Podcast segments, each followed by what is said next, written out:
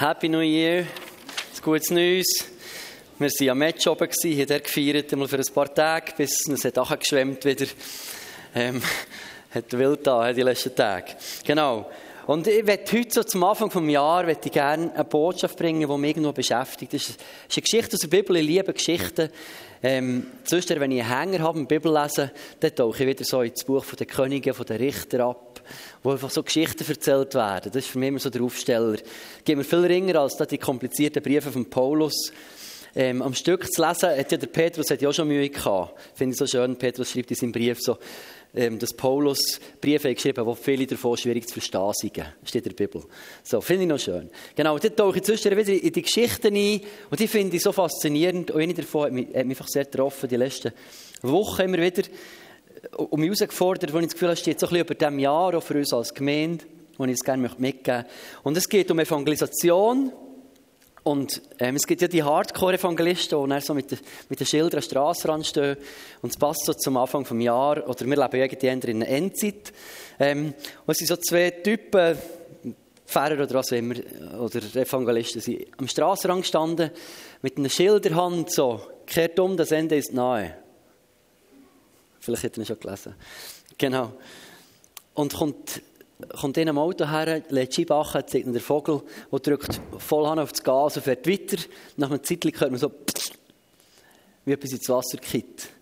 Und die zwei gucken sich länger an und sagen, du, sollten wir echt statt das Ende ist nahe, sollten wir echt gescheit schreiben, die Brücke ist kaputt. So, genau. Okay. Ich habe ihn toll gefunden, wie verrückt. Also, Jesus, und ich danke dir, dass du gut bist. Ich danke dir, dass das Ende, das nahe ist, dass das etwas ist, wo wir uns darauf freuen können, wo du wiederkommst. Und ich bete, dass du heute Abend zu uns redest, uns Offenbarung gibst, unser Herz redest, uns berührst, unser Herz, unser Leben und uns begegnest. Im Namen Jesus. Amen. Also, die Geschichte, Zweite Könige, ab Kapitel 6, 24 ist beschrieben, dass Israel ist belagert war, also die Stadt Samaria ist belagert von, von den Syrern. Und das war früher so eine Kriegstaktik, einmauern, aushungern. Oder? Also belagern, gucken, dass niemand rein und raus kann. Und dann haben sie irgendwann ein Problem. Und es war eine dramatische Hungersnot. Wirklich krass dramatisch. 2. Könige, Kapitel 6, ab Vers 24. Ähm, die Hungersnot ist so groß geworden, dass ein Eselskopf 80 Silberlinge gekostet 80. Wenn wir überlegen, das Leben von Jesus hat nur 30 Wert gehabt. So, also, das waren 80 Tageslöhne in diesem Sinn. 80 Silberlinge für einen Eselskopf. Ich weiß nicht, wie viel das da zu essen dran ist. Ich weiß nicht, ob das jemand schon mal probiert hat, aber es war ein Drama. Ein Viertel Kap Taubenmist. Ähm, ich habe nachgeguckt, was ein Kap genau ist. Zwischen 500 Gramm und irgendwie 5 Kilo hat es fast alles gegeben. Einfach eine Menge Taubenmist entweder ein Portionchen oder ein grosses, hat fünf Silberlinge gekostet. Also hast du fünf Tageslöhne hergeblättert, dass du ein bisschen Mist hast bekommen. Und nicht für das Düngen, sondern hauptsächlich du bekommst irgendetwas zu essen. Und dann ist beschrieben, dass der König von Israel, das war der Joram, ist auf der Mauer rumgelaufen, hat eine Frau angeschrien und gesagt, hilf mir Herr, o König. Und er sagt, ich bin nicht Gott, wieso sollte ich dir helfen können? Und dann sagt sie ihm, guck, die Frau neben mir hat gesagt, komm, gib deinen Sohn, dass wir ihn heute essen und morgen essen wir ihn rein. Also ist so weit gegangen, die Not, das Drama ist so weit gegangen, dass, sie, dass Kannibalismus ist passiert, also dass sie einander einfach aufessen. Und da bist du wirklich am Anschlag. Dann. Das war pures Drama. Und sie sagt dann, und so haben wir meinen Sohn gekocht und gegessen. Und am nächsten Tag haben wir ihr essen. Und sie hat ihn versteckt. Das ist nicht recht. so. Und dann, als der König das gehört hat er seine Kleider verrissen. Und alle haben gesehen, dass er einen Sack getragen am Leib. Und dann hat er gesagt, so, jetzt, jetzt tun wir Elia, Elisa herrichten. Er hat irgendwie seine Frust auslassen, Elisa. Und Elisa hockt an seinem Kämmerchen mit den Ältesten bei ihm.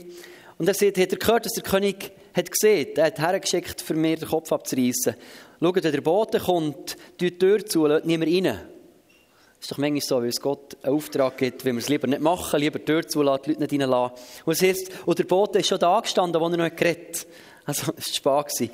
Und dann sagt er, was soll ich machen, was soll ich tun? Und dann ab Kapitel 7 kommt dann, dass das Wort von Elisa sagt, guck, morgen um diese Zeit kostet ein Kübel Mehl ein Silberling und zwei Kübel Getreide kosten ein Silberling. Und der Ritter, der Bote, der das jetzt ausrichten soll, sagt, und wenn Gott da Fenster machen im Himmel, wie könnte so etwas passieren? Und Elisa sagt zu ihm, guck, mit deinen Augen wirst du es sehen und nicht davon essen. Und dann fängt die ganz spannende Geschichte an. Und es waren vier aussätzige Männer am Tor.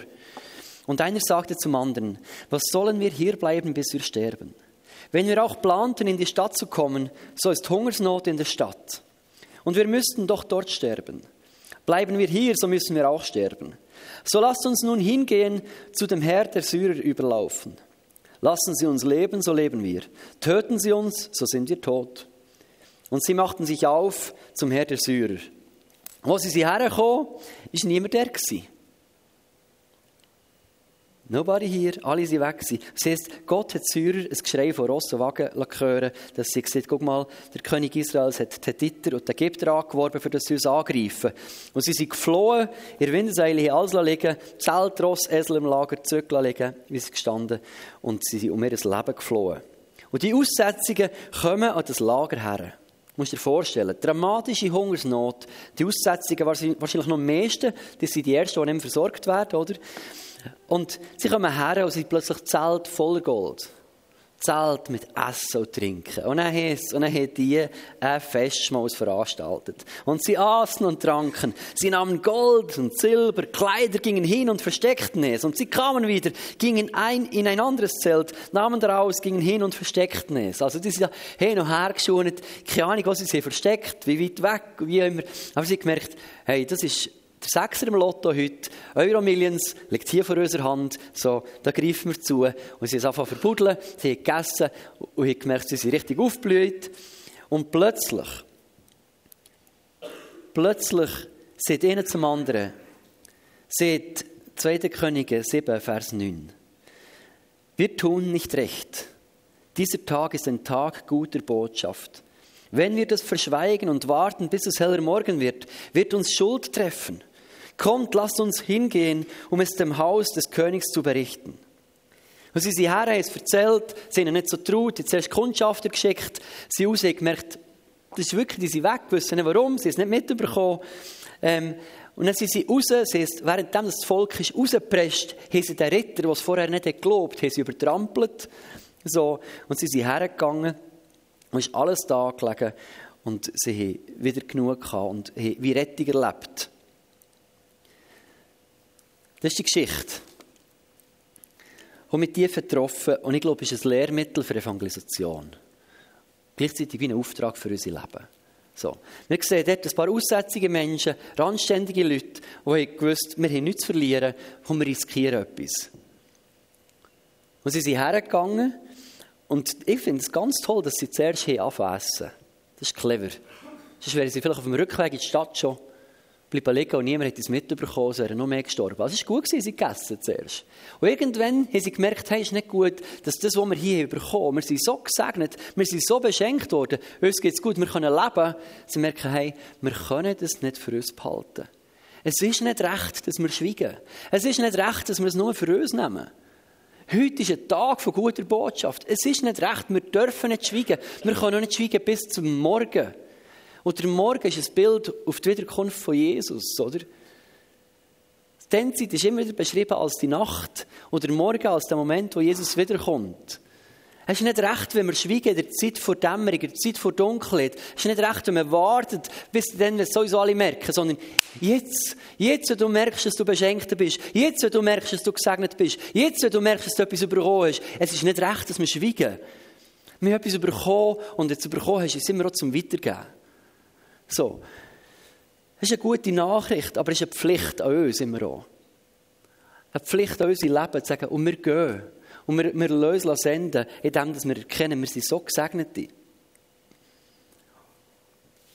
Und ich glaube, das ist mit der Evangelisation ist das genau das. Dass es eine Pflicht ist für uns, nicht so eine, Option, sagen, ja, es wäre doch gut, wieder mal, oder wir könnten, oder die, die Berufung haben auf dem, sondern es ist eine Pflicht für uns alle zusammen, wo wir wie Menschen sind, die irgendwo per Zufall sind, an, die, an, an die Quelle herkommen von dem, von dem Himmel. Und haben erkannt, das ist ein Gott, der mich liebt, der mich versorgt, der mit mir ist, der mir im Überfluss Liebe, Hoffnung, Frieden, Freude, Freundlichkeit, Güte, Geduld, Treue gibt. Ein Gott, der mir Hoffnung gibt, wo wir an den Schatz vom Himmel sind hergelaufen und merken, wir sind Gesegnete, wir sind Beschenkte, uns geht es gut, und merken, es ist nicht recht, wenn wir das für uns behalten. Es ist nicht recht, wenn wir schweigen.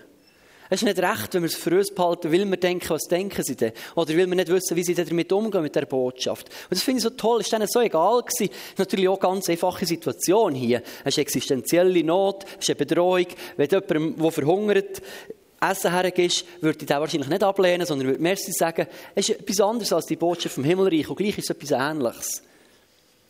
Weil die Frage ist nicht, was sie damit machen, sondern die Frage ist, was du damit machst, mit dem, was du bekommen hast.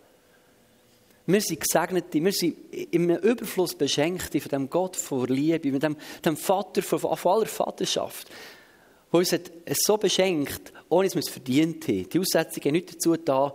Das Einzige, was sie, sie können auf die Schulter klopfen ist, dass sie mutig waren. So. Sie sind ein Risiko eingegangen. So. Und das ist das, wo wir uns allen applaudieren können. Wir sind ein Risiko eingegangen, indem wir uns auf Jesus eingeladen haben. Wir haben nicht gewusst, was kommt.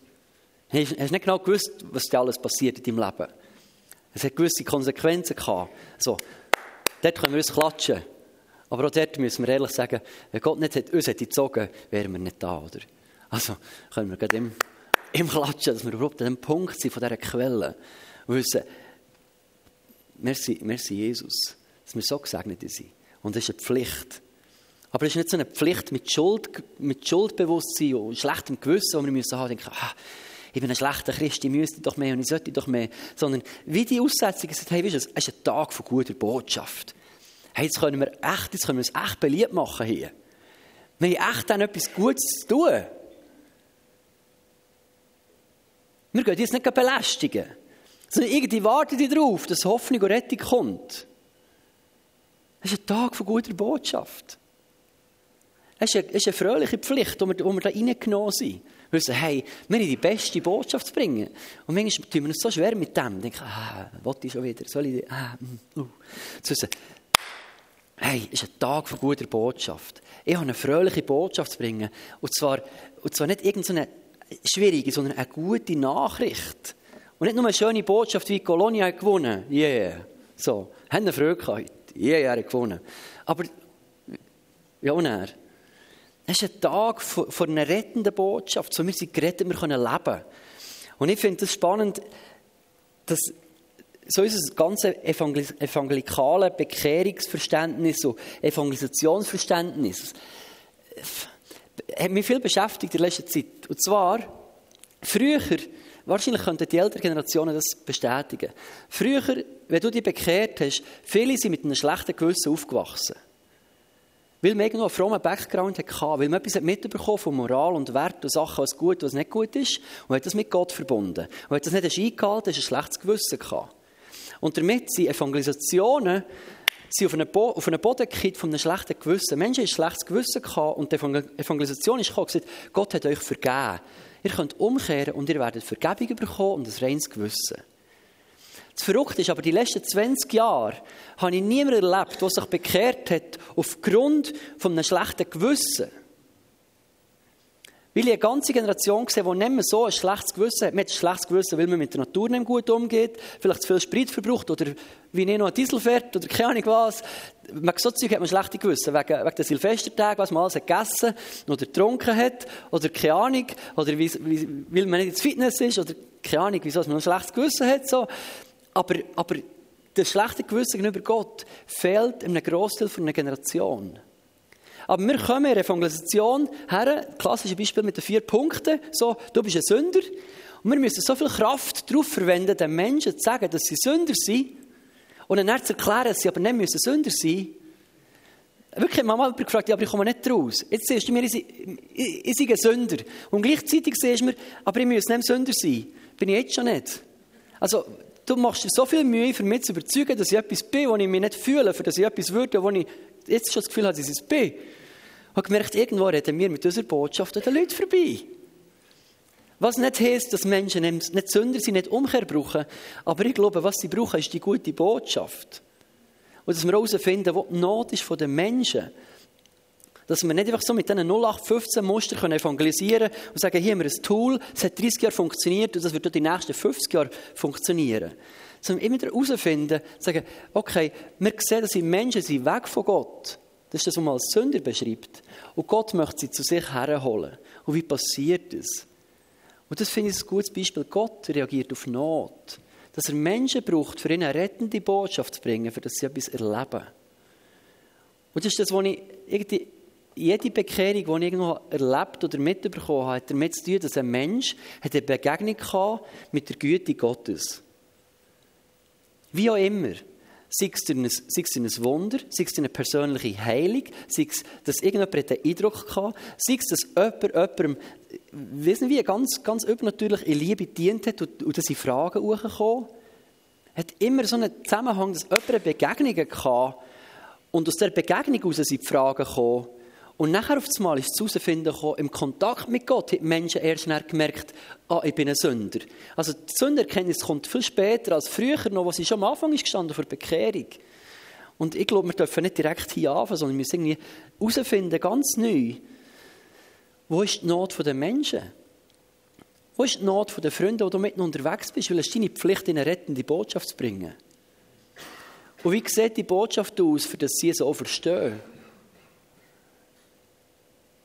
In dieser Geschichte ist es so einfach, weil, es, weil eine ganze Stadt hat am gleichen gelitten, sie hat das gleiche Problem gehabt. Es ist so nach, sie ist sichtbar gewesen, anhand vom Fett, das gefällt auf der Rippen. Es ist spürbar gewesen, anhand vom Magen, der knurrt und man sich schlecht gefühlt und Hunger gehabt.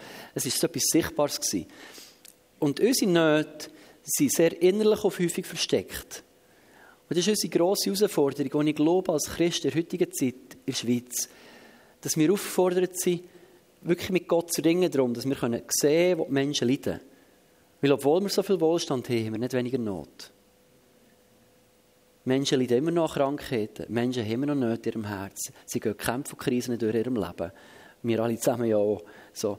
Und das Ringen ist, ist halt, weil wir es nicht sofort sehen, ist das Ringen darum, zu sagen, Vater, wie kann ich die rettende Botschaft in die Person, in das Leben der Person hineinbringen? Wie tönt die Botschaft? Das ist jetzt ganz viel Übersetzungsarbeit, die wir müssen lesen, jedes Einzelne, der nicht irgendwo eine Auslegung hier vorne machen kann, sagen, so wird es die nächsten 30 Jahre funktionieren, indem wir erst zwei oder drei machen, sondern indem wir miteinander immer wieder auf die Knie gehen, für die Leute, die wir kennen. Für unsere Familie, für unsere Freunde, sagen, Jesus, offenbar mir das Herz von diesen Menschen. Wie kann ich ihnen dort drinnen ein Segen sein? Wie kann ich ein Mensch sein, wie der Aussetzung, der zurückkommt, das sagen, auf das habe ich gewartet. Merci vielmals, bist du jetzt genau da. Merci, machst du das? Oder merci, siehst du mir das? Oder merci, tust du das? Oder merci, bist du für mich da? Oder merci, hörst du mir zu? Was, was sollen wir tun, Jesus? Ich glaube, die Fragen sind da. Ich glaube, die Nöte sind da. Aber ich glaube, ganz häufig schaffen wir an dem vorbei, weil wir einfach so auf, auf 1 zu 3 getrimmt sind. Und das ist das, was ich uns alle zusammen herausfordern möchte. Dass wir miteinander für das Jahr immer wieder neu auf die Knie gehen und sagen, Jesus, lass uns die Not sehen, für dass wir auch herausfinden, wie die Botschaft tönt. Und wie die Botschaft kann aussehen wie Liebe ganz konkret sich manifestieren kann. Und etwas anderes, was mich so hat angesprochen hat, nebst dem, dass sie sagen, es ist nicht recht, dass wir schweigen, ist, ist das Bild, das von diesen Männern gezeichnet wird. Oder sie wahrscheinlich auch Frauen dabei, sie wissen es, sie waren auch Aussätzige. Ähm, und zwar, glaube ich, wenn wir heute jemanden fragen, der nicht Christ ist, vielleicht auch Christ, aber sagen, erzähl uns mal, wie, wie stellst du dir Evangelisation vor? Dann würde sie wahrscheinlich die Geschichte anders beschreiben, nämlich so fromme, gerechte, heilige, gute Menschen. Gehen anderen, gehen erzählen, was sie nicht gut machen und sollten besser machen. Oder? So, kehr um, das Ende ist nahe. So, du Sünder. Pfui, pfui, pfui. Und ich finde das Bild hier so ansprechend, weil es auch Menschen sind, die wissen, hey, weißt du, wir, wir haben so nichts zu bieten. Wir haben nichts verdient. Wir können uns keine Krone aufsetzen für irgendwelche Leistung. So, wir sind die geringsten der Gesellschaft. Und ich will nicht in eine Bettlermentalität zurückgehen. Und gleichzeitig glaube ich, dass das etwas ist, was uns vielleicht hilft, in Bezug auf Evangelisation, darauf Menschen zu erreichen, ist zu sehen, weißt du, wir kommen, wir kommen und uns unter euch stellen. Und das ist ja so Menschen ganz viel erleben, dass wir kommen und ihnen sagen, was nicht gut ist. Dass wir von oben herab kommen. Das Bild von Kirche mit der Kanzel von oben herab. Man sieht, was nicht gut ist, was nicht gut läuft, was sie müssen ändern für Gott zu gefallen, wo Gott nicht Freude hat. Und hier sehen wir ein Bild, wo Aussetzungen irgendwie von, von unten kommen. Sagen, hey, wir haben euch etwas, wo euch helfen könnt. Wir sind kein Deut besser als ihr. Wir haben nichts verdient. Wir haben keine tolle Lesung vollbracht. Wir sehen nicht sonderlich gut aus, nicht, sind nicht schön angelegt. Aber wir haben etwas für euch. Es sind Menschen, die in, in dieser dienenden Haltung kommen, in dieser demütigen Haltung und sagen, weißt du, ich komme nicht für dich zu korrigieren. Wer bin ich schon, dass ich dir sagen kann, was du anders machen musst. Weil der Weg zu Gott hat nicht damit zu tun, was sie anders machen müssen. Unsere Botschaft ist nicht, du musst etwas anderes machen, für Gott zu gefallen. Unsere Botschaft ist die, Gott hat alles anders gemacht, für dass du ihm gefällst. Unsere Botschaft ist die, hey, da gibt es Hoffnung. Unsere Botschaft ist die, hey, ich weiß, wenn du, wenn du leidest und wenn du krank bist, das ist schwierig. Aber da gibt es einen Gott, der Hoffnung ist, den du ihm kannst haben Ich weiß, wenn du in einer schwierigen Situation steckst, ist es schwierig. Wir haben nicht immer eine Lösung. Aber er gibt einen Gott, der dich hört wo wir uns an ihn wenden können. Wo wir uns an ihm haben können. Ich weiss, wenn du Schwierigkeiten hast in Beziehungen, da gibt es einen Gott, der eine Quelle ist, der Liebe schenkt und Ausdauer für dran zu bleiben. Dass wir kommen in der Haltung, nicht von, oh, wir sind Aussetzungen, wir sind nichts, wir sind Sünder, sondern hey, wir sind Heilige. Aber Heilige heißt nicht, wir sind besser als andere, sondern wir sind ausgesondert für ihn, für Heilig, oder? Und wir kommen in der dienenden Haltung sagen, gut, wir, möchten, wir haben etwas für dich. Und was sie damit anfangen, ist nicht unser Problem. Die Leute waren überlegen, ob sie raus sind gegangen essen oder ob sie gesagt haben, dann glaube ich nicht, ich hocke in meiner Wohnung und warte noch ein bisschen. Das ist ihr Problem. Aber ihre Pflicht war zu sagen, und wir übermitteln euch die Botschaft. Es ist ein Tag von guter Botschaft, es ist ein Tag von Rettung. Heute kommt es gut.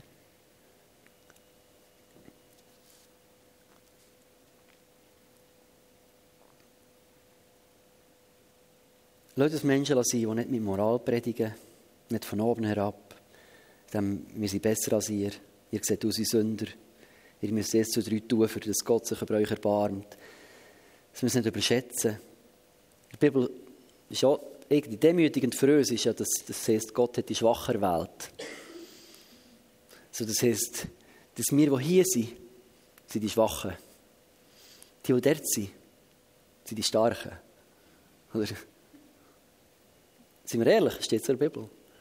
Hat die dumme Welt, also wir, die hier sind, will niemandem nachtreten. Aber es hilft vielleicht zu sagen, weißt du, wir kommen nicht von der, wir sind gescheit, wir sind blöd, Seite. Sondern wir kommen mit einem Herz voll Liebe, müssen wir sind so beschenkt worden.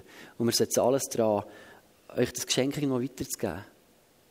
Wir haben die, die, die zwei Bilder links und rechts. Wir sind geliebt für das Lieben. Und wir sind beschenkt für das Beschenken hat immer zwei Teile. Dass wir hier bekommen und dass wir geben sollen. Dass es weiterfließen soll. Und der Mut von ein paar wenigen verzweifelten Leuten hat ganz vielen das Leben gerettet an diesem Tag. Ich sage, ja, die hat das später herausgefunden. Aber es war so dramatisch. In der Zwischenzeit wären weitere Leute gestorben. Es gibt immer viele Ausreden. Es gibt immer, ja, morgen oder anders. Aber der Mut von wenigen hat vielen das Leben gerettet. Und ich glaube, es ist nicht recht, dass wir die Geschenke für uns behalten. Also meine Frage für dich, für mich, für das Jahr ist, komm, wir lösen so Menschen sein, wie die Typen dort. Die Männer und die Frauen sagen, oh, es ist nicht recht, dass das, was wir überkommen, dass wir das für uns behalten. Komm, wir gehen her und geben es weiter. Wir lassen andere in diesem Anteil haben, wie auch immer das aussieht. Welcher Form, mit welchen Worten, mit welchen Taten das auch immer machst. Musst du selber herausfinden mit deinen Leuten. Vor allem mit Gott.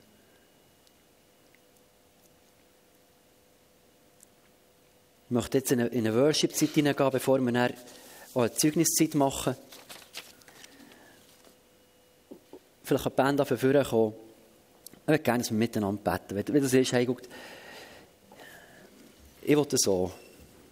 Wie auch immer das aussieht, ich glaube nicht, an die Wirkung von diesen Strassenschildern. Und vielleicht genau braucht es das manchmal schon. Das kann ja sein. Ich bin nicht auch Fan von dem, aber Dass wir Menschen sind und sagen, wir wollen führen von Gott. Und das, was er uns zeigt, wenn wir tun. Es ist, ich möchte so, in welcher Form, sei es mit Arbeiten, Familie, mit Freunden, dort, wo ich unterwegs bin, möchte ich mich auch brauchen, für das, was ich bekommen habe, weiterzugeben. An Sagen, an Liebe, an Freude, an dieser Hoffnung vom Vater. Dann bitte ich, dass wir mal miteinander aufstehen und dass wir beten, sagen, Gott, schenke uns die Überzeugung, die innere Überzeugung von diesen Leuten. Sagen, ich will das weitergeben. Können wir mal alle miteinander aufstehen? Wenn du möchtest, darfst du so mitbeten.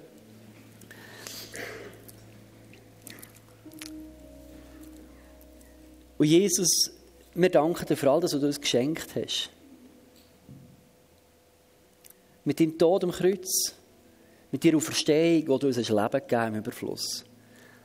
Hoffnung. Unendliche Hoffnung, die weit über den Tod rausgeht, in eine Ewigkeit hineinreicht. Leben.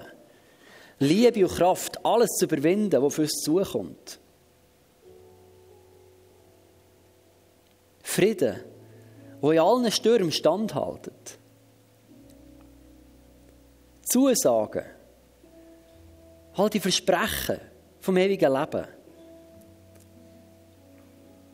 Alles, was du uns jetzt hier schon gibst, an Versorgung, an Beistand, an Führung, an Rat, an Liebe, wo du eine Quelle und Oase bist.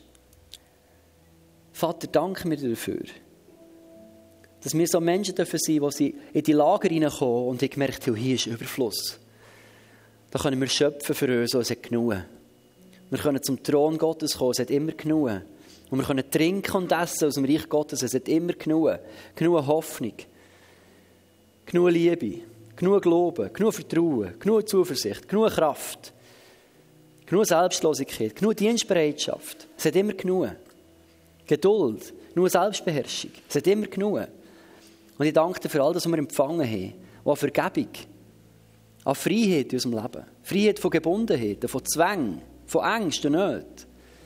Wo wir in Heilung erlebt, am inwendigen und auswendigen Mensch.